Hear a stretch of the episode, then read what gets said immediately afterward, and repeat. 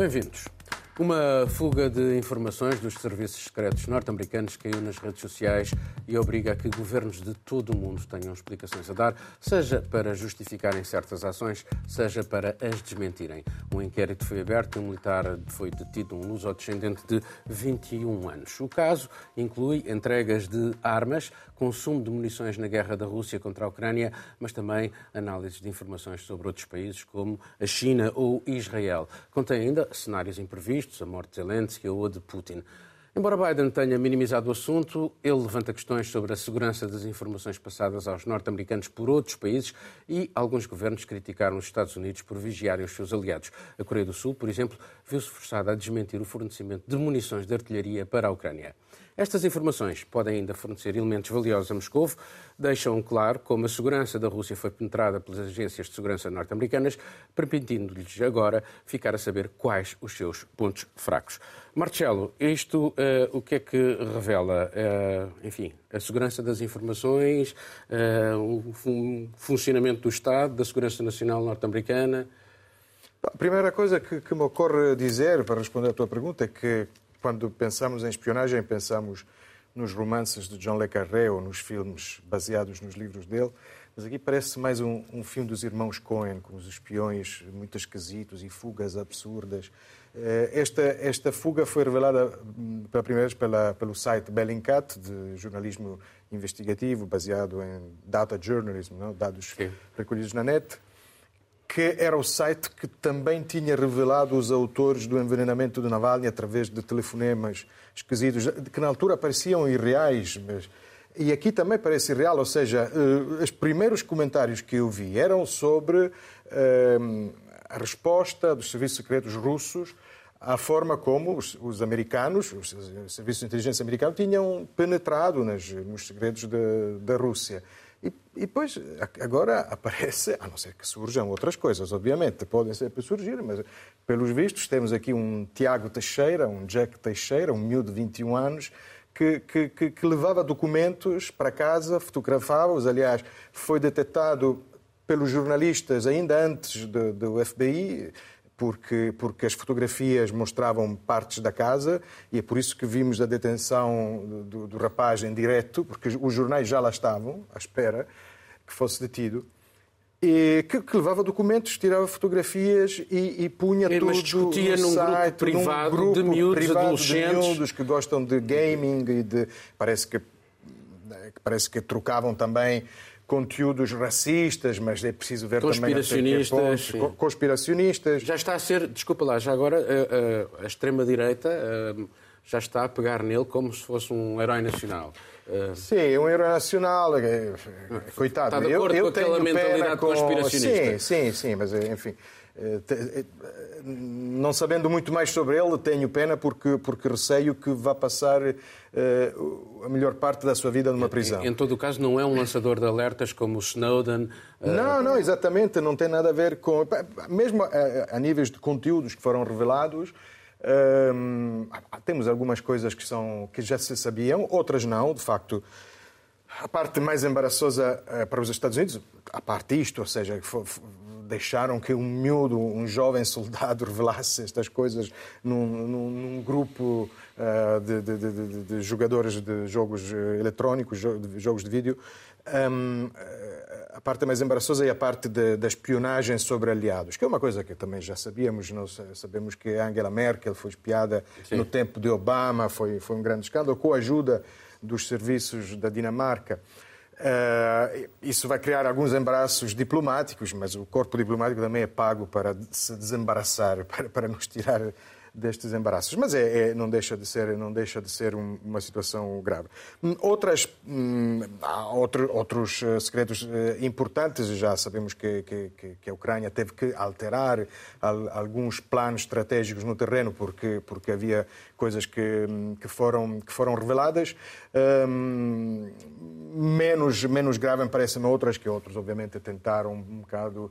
É, sublinhar com, com um excesso, digamos, de, de, de, de importância, eh, como a presença no terreno de alguns eh, ocidentais, eh, britânicos, franceses e americanos, portanto, membros da NATO, oficiais de, de países que pertencem à NATO, no terreno de guerra, mas isso sabemos que as próprias reportagens já tinham revelado isso, eh, assim como existem iranianos eh, presentes, alguns até acho que, pelo menos de acordo com as informações que a Ucrânia deu, ficaram mortos ou feridos em combate.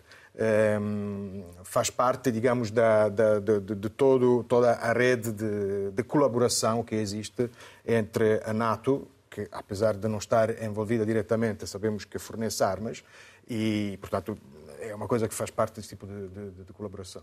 Carolina, uh, Biden uh, tentou menorizar isto, mas ainda não temos a extensão uh, total dos danos que isto pode provocar. fez bem em Acho que ele tentou botar panos quentes no que foi inicialmente caracterizado como o pior vazamento desde os dados do Snowden, não é? Uh, e ele disse que não viu nada de grande importância que pudesse ter saído dali. Mas, de fato, alguns dos documentos têm um caráter muito delicado e eu acho que é uma forma também de tentar dizer que essa, esse vazamento, da forma como foi tão tão cheia de, de diferenças, não é um lançador de alertas, ou seja, não é um whistleblower. Uh, os, os militares que se manifestaram já disseram que é muito natural que haja confiança nos seus jovens militares de 20 e poucos anos para certas funções, que eles já, já ganham esse status só pelo fato de estarem lá. Mas não parece que faça sentido que grandes documentos tão importantes com dados não, não, não revela um amadorismo enorme. Enorme, enorme. Um, o menino, o rapaz tem 21 anos de idade, não tem uma, uma alta patente. Uh, qual era a habilidade, então, que ele tinha, talvez, para lidar com deixa, papéis? Deixa-me colocar a questão, quer dizer, quando, quando uh, vais recrutar alguém não analisas o perfil da pessoa para saber que tipo de pessoa é que tu estás a pôr, a, a, a, a pôr nas mãos material altamente sensível? Deveria ser, não é? Portanto, Deveria daí ser. O amadorismo e... que me parece. Muito. E... e e, e, desculpa, e, e, as consequências de facto para os aliados, como se viu no caso da Coreia do Sul. Eh, Teve é só um que se exemplo. manifestar, é só um exemplo, exatamente. Teve que se manifestar. Eu acho que sim, acho que as consequências podem ser, podem ser graves, mas acho que a reação do Biden nesse momento foi mais também para tentar sair um pouco desse caráter de gravidade que pode ainda ser levantado. Uh, uma das coisas que o governo norte-americano também tem tentado fazer é jogar muito para as empresas privadas, ou seja, as redes sociais, um controle sobre o tipo de informação que circula livremente nessas redes. Isso não é novidade, mas é mais uma situação em que a gente se depara com esses dois limites, não é? O que é que está, afinal, na alçada do privado, da comunicação das redes sociais e o que é que está na alçada governamental de exigir, de regular, não é? Essa relação é, esse caso traz de novo esse tipo de relação à tona. E acho que um outro ponto também muito interessante é que o próprio conteúdo, por ser tão delicado, uma outra coisa que o governo norte-americano fez foi dizer que esses documentos não tem nada que está em domínio público e que não tem nada que fazer manchete de jornal. Ou seja, também, de certa forma, dizendo para a imprensa, deixa isso de lado. Houve até uma manifestação da Fox News dizendo que, junto com outros, outras empresas de, de notícia, decidiram não colocar o conteúdo desses documentos. Então, o que, que é o jornalismo? Qual é o papel do jornalismo e até que ponto o governo dizer o que pode ou não ser publicado faz sentido nesse caso? Acho Isso que foram, é uma questão muito pertinente e muito reveladora muito, daquilo que é uma democracia. E do que, que se passa lá nos Estados Unidos, exatamente nesse momento com relação a essa democracia que vem sofrendo tanto, não é? Vem sofrendo tantos ataques nos últimos tempos. Miguel, achas que isto ainda tem elementos para poder ser uma bomba de fragmentação? Era aquela questão que eu colocava, tendo em conta que ainda não sabemos sequer uh, as consequências globais disto. Bem, não percebo muito de bombas de fragmentação, uh, mas percebo alguma coisa de informações. E, e, e, acho que é um pouco naive esta abordagem que fazemos a este escândalo, a este caso. Aliás, vê-se que, por exemplo, a reação russa, uma das reações por parte da Rússia, foi imediatamente suspeitar que isto teria sido uma informação plantada para os levar a partir do princípio que a ofensiva uh, uh, ucraniana, ucraniana, teria lugar num sítio e não no outro. Portanto, suspeitam logo da veracidade. E isto diz muito sobre esta comunidade dos serviços secretos. Eu acho que há perguntas que se deve fazer. Que é, em primeiro lugar, quantas pessoas tinham acesso a esta informação, qual o grau de secretismo, confidencialidade ou sigilo desta informação. Eu cheguei a ler números não é de milhares. É que mais de 100 mil pessoas nos Estados Unidos tinham acesso a esta informação. O facto dela sair na imprensa é secundário, porque obviamente um segredo que é conhecido por 100 mil pessoas não é um segredo. Ou se for, é um daqueles de comédia dell'arte italiana, de polichinelo. Não é um segredo. Eu acho que a questão aqui é nós olharmos para estes casos como uh, uma alcachofra que se vai tirando camadas, ou, ou para quem não come alcachofras, uma cebola, que se vai descascando e no final, enfim, no caso da alcachofra pode estar um coração, no caso da cebola não está nada. E nós não sabemos nunca uh, qual o grau de veracidade por trás destas informações. Este senhor não era, mesmo o Assange, que aliás é bom lembrar que está agora há quatro anos na prisão, por o crime de ter divulgado informações e de ter sido uh, acusado, é acusado por alguns, uh, alguns lados políticos de ter feito o jogo da Rússia na altura. Mas mesmo Assange, que tinha um objetivo de divulgar informação, tinha uma motivação completamente diferente deste, deste não whistleblower, mas deste gabarolas das redes sociais que no seu grupo de amigos terá divulgado informações pertinentes. Mas não e sabemos, isto, porque isto também sabemos, pode servir nada. para outros, outros fins perversos, Miguel. Era aí que eu queria chegar. E queria chegar só a dizer que isto é muito naivo da nossa parte, porque nós todos usamos motores de pesquisa e usamos serviços de e-mails que são, pertencem a uma empresa, que é a maior empresa de informação do mundo, que tem uma direção conjunta, privada e com o Pentágono. As pessoas que estão nessa grande, não vou dizer o nome, mas essa grande empresa que todos usamos quando fazemos pesquisas e que temos e-mails, têm uma direção conjunta com o Pentágono. E, portanto, toda a nossa informação, quando nós falamos do risco da China vir a ter acesso, claro que é um risco, mas os, os, americanos já têm. Os americanos já têm. E muitas vezes os israelitas já têm. Nós sabemos que os israelitas tinham uma série de gabinetes em Bruxelas da União Europeia sob escuta Aliás, durante tem, anos. Tem, tem, uh, os israelitas têm aquele uh, espião, o Pegasus, que, que foi Sim. usado aí para. para... E antes, e antes do, do, do Pegasus era o Echolon, o Ecolon, que, que, era tido como uma teoria da conspiração até aparecer Edward Snowden e percebermos que não era uma teoria da conspiração, que era realidade. Ou seja, este caso do Jack Teixeira, ou seja de quem for, eh, que lançou meia dúzia de documentos ao qual tinham acesso mais de 100 mil pessoas e que obviamente já se tinha, a comunidade de inteligência dos serviços já tinham tido acesso a ele, quando 100 mil pessoas têm conhecimento de um segredo. Os Estados Unidos, de um segredo, os Estados Unidos são aquele país onde os serviços secretos andam com uma placa a dizer Secret Service. Para quem não percebe que são Secret Service, tem uma placa a dizê-lo. Portanto, estes são segredos que não revelam muito. E isto é um bocadinho a tirar areia para os olhos, não é isto que interessa. Isto é preencher algumas páginas de jornais, lançar uns balões de ensaio e não devíamos dar muita importância. Vamos passar então para outro tema. Estupefação, incompreensão, crítica atingiram o presidente francês após ele declarar que a Europa devia reduzir as suas dependências, seja dos Estados Unidos ou da China, e afirmar-se autonomamente em termos de energia e defesa. Referiu que ser aliado, neste caso da América, não significa ser vassalo.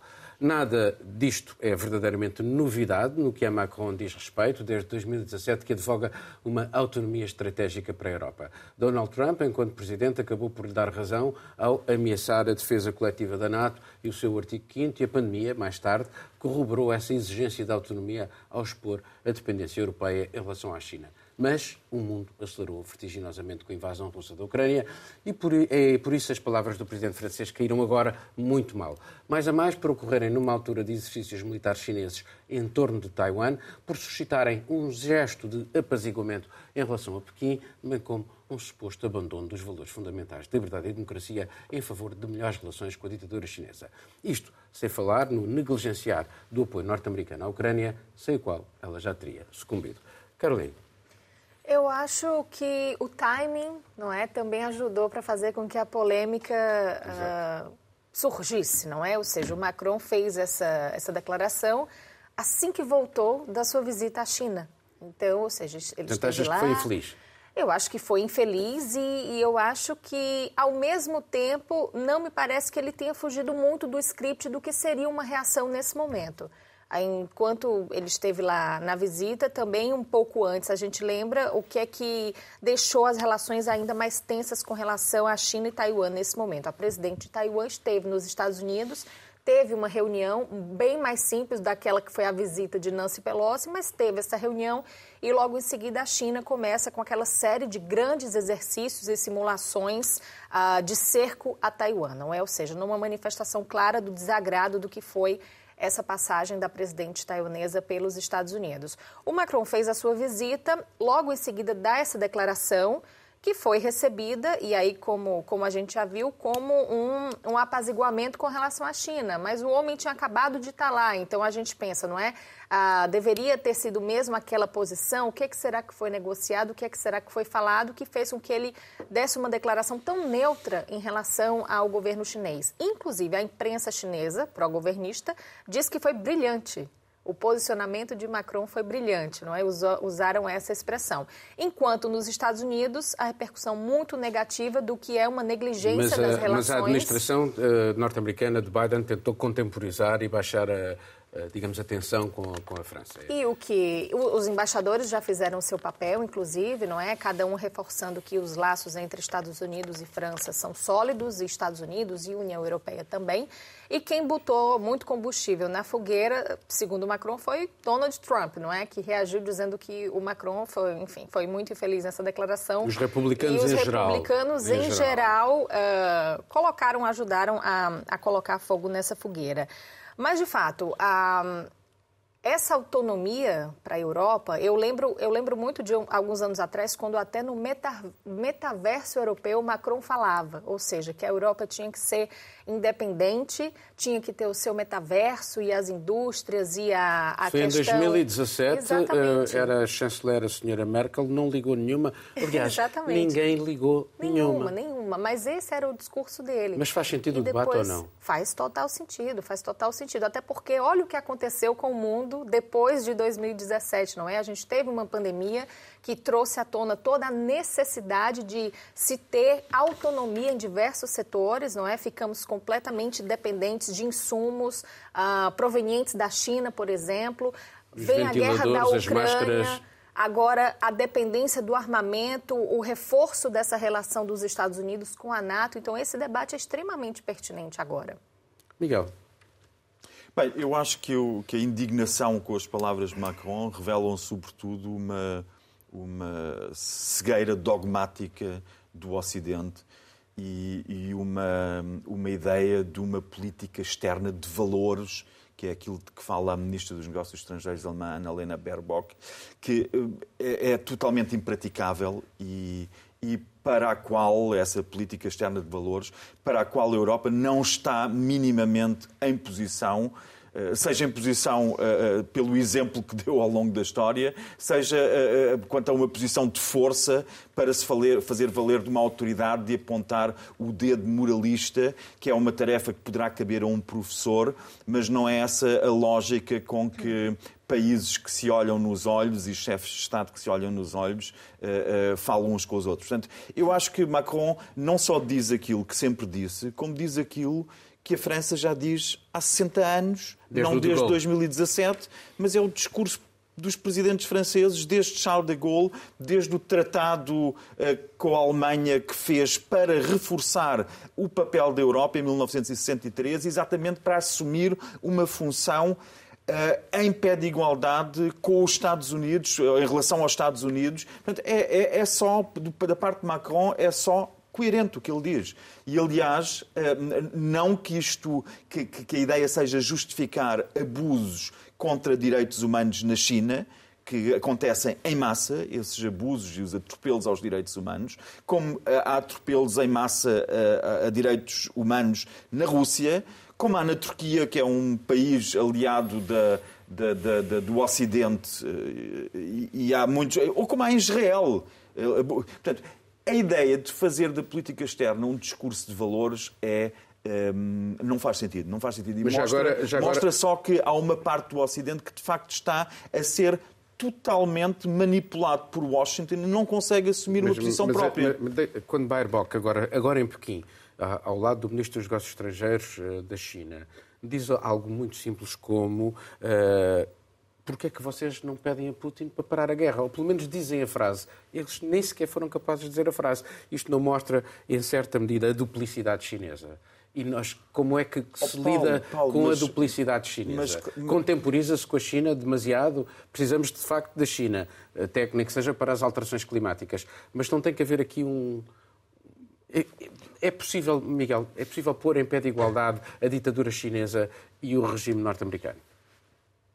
A questão não é pé de igualdade, porque em direito, é em pé de igualdade enquanto Estados soberanos estão totalmente. E essa é a questão que é relevante. Eles estão em pé de igualdade enquanto regimes e quanto ao nosso código de valores. Identificamos muito mais com um do que com o outro. Mas nós estamos a assistir, de facto, a um movimento em que separamos, mesmo dentro da União Europeia, códigos de valores que são encarados de forma de perspectivas totalmente diferentes. Nós temos países como a Hungria, a Polónia, a Eslováquia, a, a, a, República Checa e a Eslováquia e, e, e, e, alguns Estados bálticos que têm uma visão daquilo que são os valores democráticos totalmente e um Estado de Direito diferentes dos nossos. Isto são nuances dentro da União Europeia. Para além das nuances, e depois há no palco internacional países que têm noções totalmente opostas que uns defendem que os valores ocidentais e as democracias ocidentais não fazem sentido tal como estão a funcionar e defendem um modelo autocrático com presidentes vitalícios. E a questão é, quem somos nós, quem somos nós para, mesmo de um ponto de vista uh, uh, ético, quem somos nós para acharmos que temos de impor os nossos valores a pessoas que têm valores diferentes. Para além da questão ética, que não é relevante no palco internacional, que é que porque no palco internacional não existe nem bom nem mau, não existe,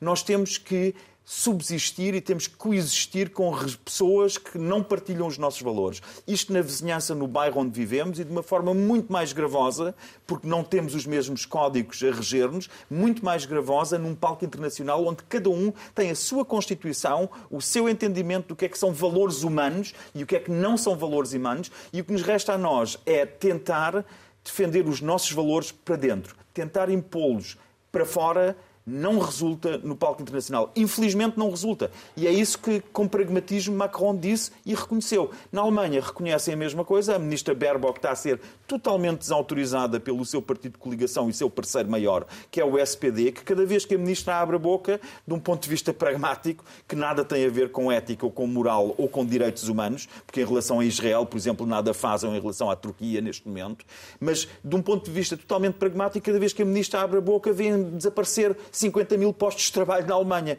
porque foi esses que Macron levou na bagagem, acordos com a China para continuar uma cooperação económica e que a Alemanha está a perder pela boca de uma ministra que faz uma política externa de valores caricata e está só a ser uma, um prolongamento da política norte-americana. Marcelo, uh, o timing das palavras de Macron no momento em que é, é pelo menos teve um apoio, uh, foi muito criticado, eh, nos dois lados do Atlântico. Teve o apoio apenas de Charles Michel, que foi um homem que tem uma relação também de proximidade com, com o regime chinês, e de Marine Le Pen, Marine Le Pen e, e Jean-Luc Mélenchon. E do SPD alemão. Exatamente. Do SPD alemão também, dos o SPD alemão alemães. não sei. Lia coisas, de, de, por exemplo, que saíram também na imprensa alemã, eh, muito duras, em que se diz claramente que, obviamente, o timing é péssimo, mas que não se pode considerar uma gafe, porque não estamos a falar de uma coisa que ele terá dito. Foi, foi, foi uma entrevista combinada no avião, de regresso à China, e com eh, até vinha no político uma nota de rodapé a dizer que o artigo foi revisto pela equipa e foram apagadas algumas frases. Portanto, terá dito mais coisas que depois decidiram, decidiram apagar. No político e no Lesecou. Exatamente.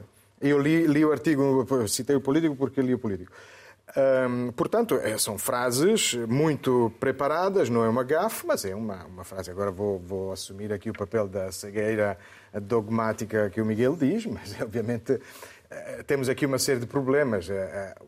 A ideia de autonomia estratégica europeia é uma ideia muito bonita, mas eh, fora do, do, do, contexto não faz sentido nenhum. Dentro deste contexto é algo muito discutível, porque eh, neste momento a situação é outra. O Miguel fala sempre como se. Eu digo Miguel porque falou aqui mas não é o único. É, há, há, sempre uma, uma posição. Parece que estamos sempre a discutir a exportação da democracia no Iraque não é? Foi o grande erro americano e, e dos aliados há 20 anos. Mas não é, não é disso que estamos a falar. Estamos a falar de uma invasão na Europa e de uma possível invasão igual, mesmo do ponto de vista mesmo especular, em Taiwan. Já agora. O quadro jurídico é diferente. Com um quadro jurídico diferente. Mas com o risco dos americanos entrarem diretamente num conflito com a China, militarmente entrarem sobre, de forma sobre direta. Riscos, esse é o Miguel, risco. Sobre riscos. é esse o risco que nós não podemos Miguel, correr. Miguel, é por isso sobre, que Macron diz Miguel, que riscos, a Europa não pode ser arrastada por uma guerra dos norte-americanos que estão a poder perder o seu poder contra a China. Não pode ser. Miguel, Sim, mas, riscos mas, é uma coisa, Miguel, mas Miguel, dizer que é se não for, igual, se não. não tivessem sido os norte-americanos, a Ucrânia já tinha, Exatamente. já tinha sido arrasada. Ah, mas não é? atenção, do Arrasada ponto de não, vista- não tinha sido arrasada, estava na- sob, sob, estava sob domínio russo Ah, abusivo contra todas as leis internacionais, Mas mas havia acomodar. 200 mil pessoas que não tinham morrido. 200 mil pessoas não tinham morrido. E a RDA teve sob domínio russo durante 50 anos e as pessoas bem. não morreram e agora está outra vez do lado ocidental. Ah, e então a história mais 60 evolui, a história evolui, a história corre, é a preciso- história corre. é preciso falar e com os ucranianos morram e 200 dizer- mil pessoas para se conter um ímpeto imperialista, pois o ímpeto imperialista norte-americano também matou 200 mil pessoas no Iraque e no- no Irão, não é? Posso falar? em pé de igualdade. Sim, agora posso Marcelo, falar. sim. Miguel, para o Miguel é tudo igual. Mas deixa-me dizer uma coisa sobre, sobre, sobre as é democracias e os valores. Porque, não, mas é. É tu, ah, as democracias também, o imperialismo americano. Eu acho que era melhor falares de ti, não falo deixa-me- tanto de mim, Mas não, falo de mim, não, falo de, falo de Fala de. Taiwan. Falo de Taiwan. Eh, Nós, na Primeira Guerra Fria, eh, ainda existia esta hipo- falta de informação, mas também as informações que tínhamos, o, o contexto histórico era outro, em que, de facto, qual era a grande diferença entre Pequim e Taipei? Era, era uma guerra civil chinesa, depois Mao ficou em Pequim, eh, eh, Taipei eh, ficou a ilha dos nacionalistas, Chiang Kai-shek, mas eram duas ditaduras. Agora, o que acontece, por exemplo, em Taiwan, por falar em- em- em valores, sem falar no- na- em estratégia, porque estamos a falar, por exemplo, de 60% da produção mundial de microchips, de, Sim, de- de- Semicondutores. de Coisa que os palestinianos não produzem, como De sabemos. semicondutores, os palestinianos, tu, a- a- é sempre a cartada dos palestinianos ou da Turquia. Mas acaba lá. A Turquia, não, mas é, é a Turquia. se Não para não estás falar- desvia Como é que foste para os semicondutores? Não, Oh, eh, volta de facto, de uma bom, conversa sobre direitos humanos, Taiwan, para os- Taiwan é uma democracia. de uma Praticamente, Taiwan fechou. Taiwan fechou a terceira vaga de democracias que foi aberta por Portugal né, e que neste momento corre o risco de ser invadida. Depois somos todos bons a chorar, como choramos por Hong Kong, em que até vimos aquilo como uma forma de, de verdadeiro abandono do colonialismo, os, os britânicos que devolviam a colónia à China, e agora choramos porque fecham jornais, porque as pessoas são, pre- são presas, etc. Tai- Taiwan é isso. Só morrem momento. poucos, sim. Morrem poucos. Pá, por isso podem esperar até que caia a ditadura em Pequim e talvez os netos não é, consigam viver em, em liberdade. Portanto, temos uma questão de valores, que é importante, temos uma questão estratégica e, e depois temos uma coisa que é, eh, as frases de, de Macron não fazem sentido nenhum porque. Porque na? Europa dividem completamente. É, é este tipo de discurso que divide. Macron não se apercebe. Macron tem interesses. eh, a sua indústria bélica tem interesses que, obviamente, neste momento têm sofrido alguma, alguns reveses. O que é que faz sentido? Declararmos guerra à China? É isso? Que é o que os americanos vão fazer? É isso que faz sentido? Não, eu não- ninguém está a pensar declarar Ah, a guerra pois, China. mas é que não, não, não. Ah, estão, estão, Não. estão, estão. Os generais norte-americanos estão a pensar nisso. Posso- Marcelo, posso- já o disseram. Tu dizes, não quero falar de ti, mas tu estás Não estou a falar de generais não é norte-americanos, Não, estou a falar de é generais falso, Miguel, é norte-americanos disseram que a guerra está O problema programada. na Rússia, Termina, o problema na Europa, não, não, mas o problema na europeia, o problema na europeia é que nós temos eh, neste momento uma divisão forte com uma parte enorme, tirando precisamente eh, Macron, eh, provavelmente o único, mais alguns aliados, que continua a olhar para a União Europeia como uma união que faz sentido só dentro de uma aliança maior que é a aliança militar. Sabemos muito bem o que acontece no leste da Europa. Mesmo no, Deixa-me só colocar aqui uma questão que me parece importante, que é assim. eh, se os americanos decidirem eh, fazer um conflito no outro lado qualquer e eh, nós, os europeus, tive- tiverem um outro conflito e dependermos da indústria militar americana, e se os americanos não nos fornecerem armas, os europeus não têm capacidade de se defender. Exatamente. Daí que o Não só, debate esse que é- Macron levanta seja pertinente em termos de autonomia Mas, um- europeia. mas é um debate pertinente. Mas o que acontece é que estas frases, neste contexto, não fazem outra coisa senão aumentar a desconfiança de- dos aliados europeus, ainda antes de falar do, do resto da NATO, dos europeus. A Polónia por falar outra vez na Coreia do Sul, mais um exemplo de país que até os anos 80 do século passado era uma ditadura, era uma China como hoje, milagre, grande milagre econômico, a década em que as grandes marcas coreanas entraram nos mercados internacionais, mas era uma ditadura. Hoje é uma, é uma democracia. E eh, a Polónia compra tanques da Coreia, não os compra a França e não os compra nem sequer aos Estados Unidos. Ou seja, porquê? Porque se calhar é, uma, é um princípio bastante comum da geopolítica procurar aliados militares longe, eh, não no, no, no, no, vizinho mais próximo. Isto na história europeia ainda por é cima é óbvio. Cínico do que no, na história europeia Deixa-me só dar um, elemento. Temos uma história de invasões mútuas. Um elemento que também é importante, que é uh, o quadro uh, de alianças no Indo-Pacífico e a França também tem interesses no Indo-Pacífico. Onde perdeu um grande negócio, mas, mas, estas saídas de Macron demonstram que, se calhar, os outros aliados fazem bem em Sabemos que quem compra armamentos cria laços de, de, de aliança Bom, muito fortes. Vamos passar para mais um tema.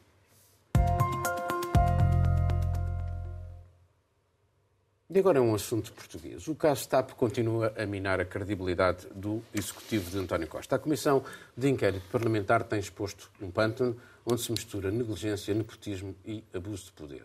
Vai desde o caso do pedido para alterar um voo para fazer um suposto favor ao Presidente da República a uma reunião de assessores e deputados socialistas com a CEO da TAP na véspera da audição parlamentar com essa mesma gestora. A verdade doa a quem doer doer que tinha dito António Costa, pois bem, ela está a acontecer e a provocar uma imensa dor, mas ao seu governo. Ministros e secretários de Estado são suspeitos de mentir, manobrar ou tentar manobrar pessoas e instituições. Costa diz que tirará conclusões no final, pelo meio admitiu apenas demitir de imediato o secretário de Estado das Infraestruturas se tivesse sabido do tal frete político ao chefe de Estado, episódio que Marcelo Rebelo de Sousa considerou uma ideia estúpida e egoísta. Tudo isto se passa então em torno de uma empresa que o Executivo Socialista entendeu renacionalizar, onde injetou mais de 3 mil milhões de fundos públicos e que quer agora voltar a privatizar. Miguel. Bem, é, é triste, eu, uh, citando o secretário-geral das Nações Unidas, é o pântano, é o pântano português, porque nós temos, neste caso TAP, temos todos os ingredientes e, e que, que, nos perseguem uh, como casos, casinhos políticos há décadas com todos os governos, com todos os governos que tiveram. Não, eu acho que sim, porque tens uma administradora uh, da TAP que sai, que para mim é dos casos mais graves, e que a título de omertá sai com 500 mil euros, que é tipo para não se falar no assunto, só que o assunto veio ao de cima, graças à imprensa. E depois tens, isto reflete, este caso da TAP, depois reflete, é o, o autarca que vigariza, é o gestor hospitalar que facilita, Troca é o diretor, é o diretor-geral que abusa, é o secretário de Estado que lubrifica, é o ministro que mente, é o primeiro-ministro ou ex-primeiro-ministro que vive uh, num clima de luxo uh, com dinheiro emprestado por, por bancos e por amigos. Uh, portanto, isto é, é, o país, é o país, é o país. E a TAP é simplesmente uh, o país agora no seu pior, concentrado no microcosmo de uma empresa que é uma empresa tida como empresa de bandeira icónica para o país e que vai acabar desmantelada. O António vai... Costa tinha falava na, na, importância das caravelas. Vai, vai acabar desmantelada por, eh, por aquilo que é, no fundo, a questão que está por trás disto, que é a falta de uma ética de serviço público e uma ética, se quisermos, uma ética republicana de uma, de, no sentido de causa comum, nós trabalharmos para um bem comum, e é a falta desta, é, é uma falta de, de cultura cívica e de, de, de, respeito pela coisa pública que leva a que este seja o estado em que estamos. Isto não é uma questão legal, nem de legislação, nem de comissões de inquérito, nem de nada. É uma questão de educação da classe política que anda numa alternância perversa há demasiado tempo e que e esta é a fatura que pagamos. E a fatura, eh, depois isto depois favorece quem, Miguel? Favorece os indivíduos por si uh, e penaliza fortissimamente o coletivo que somos todos nós, termos, que somos termos, os cidadãos. E em, termos de políticos. Todos, todos os políticos do PSD, do PS, agora, todos os políticos do PSD que passaram pela banca não, mas não desfe... e que ficaram... Não, mas, Miguel, isto não favorece o discurso populista e demagógico. E põe claro, em causa, não, e põe claro, em causa, claro, e põe em causa, e põe em causa a democracia e a república. Infelizmente, infelizmente é isso que está a acontecer, é isso que vai, que, que vai, vai, vamos ver como é que vão ser as próprias, próximas eleições. É isso que fez também com que em França uma Le Pen chegasse, uh, esteja à beira da maioria absoluta em França, que em Itália tínhamos já um, o fenómeno não é só português, de facto. Um, são poucos os países que têm, de facto, conseguem manter entre a classe política, conseguem manter uma ética de serviço público que não leva a este tipo de casos. São poucos os países. Contam-se pelas, uh, pelos dedos de metade de uma mão na União Europeia. Isto significa, então, que quem devia preservar uh, a democracia, aqueles que deviam, que têm mais responsabilidade porque desempenham cargos públicos, não o estão a fazer. Uh, não é, Carolina? Eu acho que e sim. o Brasil passou também por situações uh, muito semelhantes. Uh, o Bolsonaro não é um não surgiu por geração espontânea, Exatamente. foram os partidos tradicionais que criaram o pântano de onde surgiu a extrema-direita. Foi o, o grito para fugir ao sistema. Né? Acho que isso é, representa bem, tanto que aconteceu no Brasil quanto que nós ouvimos aqui em Portugal também. Ah, no caso da TAP, é, Lamento muito também pelo que acontece. Preciso dizer até que tenho muitos interesses em que a TAP funcione, porque tem voo direto de Lisboa para minha cidade. Então, assim, isso para mim é fundamental que seja mantido. Preciso dizer. Mas eu, eu acho também que a, a TAP, primeiro, lembrando da, da frase das caravelas, não é, que Antônio Costa falou muito tempo atrás, que era tão importante que Portugal tivesse a TAP como houve na época dos descobrimentos as caravelas, não é, fazendo Mas agora privatizamos. Parece, parece, parece uma coisa de, de querer manter aquele brinquedo na mão, mas aí entra muito nisso que o Miguel disse, é, é ética governamental, é educação, é serviço público. Eles estão gerindo uma máquina que é uma, agora uma máquina do Estado, mas é uma máquina do Estado que está dentro de um mercado capitalista uh, que é sanguinário, que é o mercado da aviação, que tem suas necessidades, que tem especificidades que precisam ser também levadas em conta.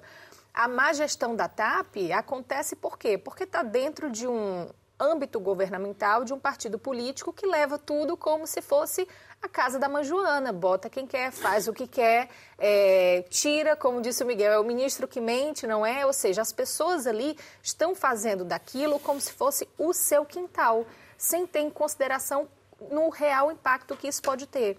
Voltando à questão da democracia, eu lembro de um relatório, já deve ter coisa de um ano, mas eu acho que se aplica, um relatório da OCDE que fala da perda de confiança das pessoas nos sistemas democráticos, nas democracias liberais.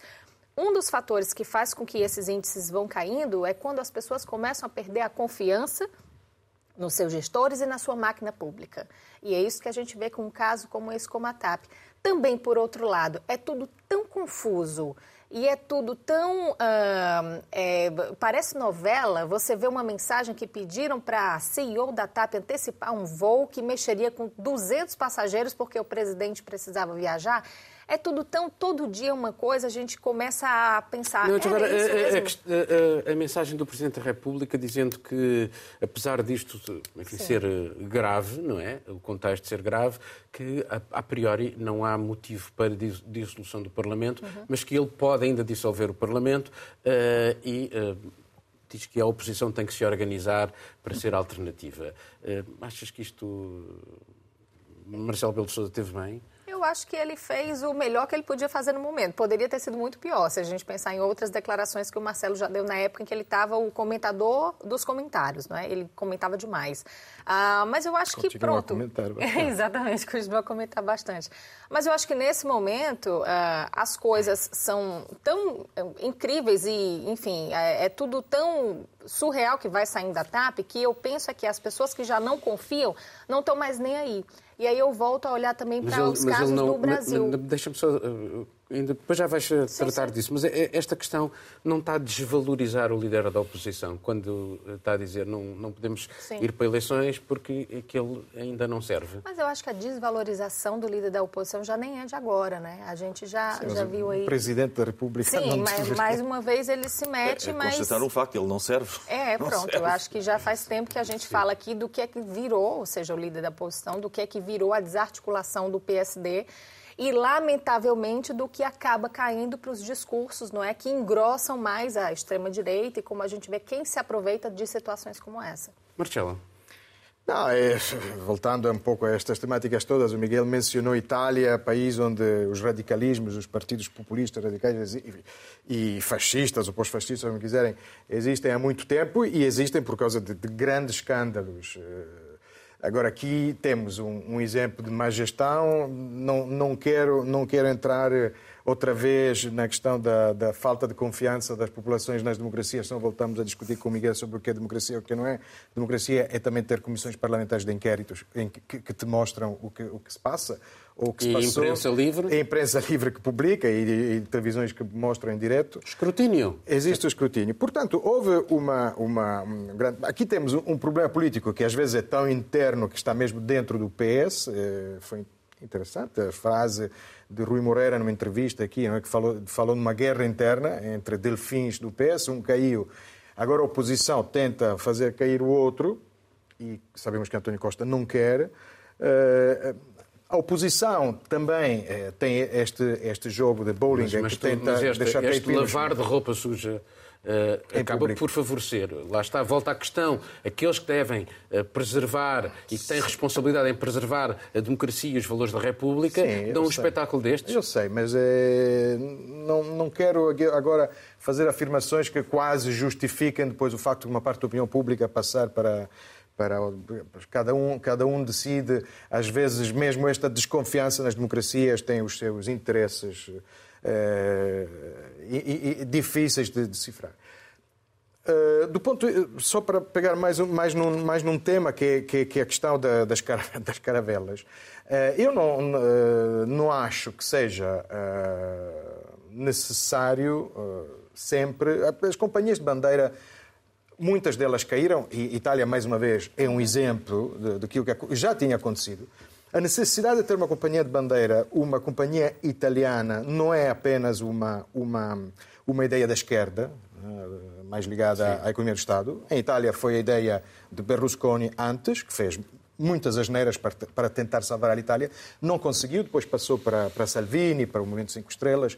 Nunca conseguiram. Porquê? Porque, de facto, há um, uma, uma, uh, houve uma, uma abertura dos mercados em que muitas destas companhias caíram. E provavelmente acho que ganharam este combate, como Air France, são companhias que se calhar têm um tipo de gestão mais séria e, e mais eficaz. Bom, vamos passar para a ronda final. Bom, e então a altura para vocês destacarem outros uh, assuntos. Carolina, vou começar por ti. Bom, vou falar sobre fentanil e o risco dessa droga, não é? Alguns dias atrás, o presidente mexicano Obrador endereçou uma carta ao governo chinês pedindo ajuda para o controle de venda de fentanil ah, para o México e alguns outros países, não é? Isso depois de uma pressão dos Estados Unidos sobre o México para que eles controlem os cartéis que traficam fentanil para os Estados Unidos. China, Pequim reagiu dizendo que, na verdade, isso é resultado da falta de controle dos Estados Unidos de lidar com a sua com a sua política antidrogas, mas o fato é que o fentanil é uma droga que vem devastando os Estados Unidos. Em um ano de 2021 para 2022, mais de 100 mil mortes, quando em 2015 foram 10 mil. Uma droga que no Brasil já chegou, inclusive o Departamento de Estado norte-americano está com um escritório no Brasil atento a isso, porque no mês de fevereiro foi encontrado o que foi considerado a primeira apreensão de fentanil no Brasil e já a substância sendo identificada no sangue de usuários de outras drogas. Portanto, é muita atenção que é preciso nesse momento para a coisa não espalhar ainda mais. Marcelo. Vou falar de migrantes, mas vou ficar. Este, esta semana houve muitos desembarques em Itália e, e até o governo italiano declarou o estado de emergência, enfim. Mas, mas vou ficar no âmbito das drogas, como a Carolina, porque esta semana uma revista italiana publicou uma reportagem. Eh, muito séria, com dados uh, oficiais e também testemunhos diretos que foram recolhidos sobre o abuso, o uso excessivo de psicofármacos nos centros de acolhimento entre aspas, barra detenção para estes migrantes, onde as regras impõem que, que estas pessoas fiquem pouco tempo, mas acabam por ficar muito mais do que, do que está nas regras. Um, e foi, foi detectado que há um gasto de, de psicofármacos completamente abnorme face a, ao resto do consumo no país. Por exemplo, no centro de detenção, acolhimento de Milão, 100, 160 vezes mais do que acontece em outros. Milão, 120, 100, Roma, 120, 130. Porquê? Porque se descobriu que com estes fármacos os migrantes ficam mais exigentes, até parece que comem menos, portanto fica muito mais barato. E estão todos drogados uma como enorme. animais no zoo. Miguel.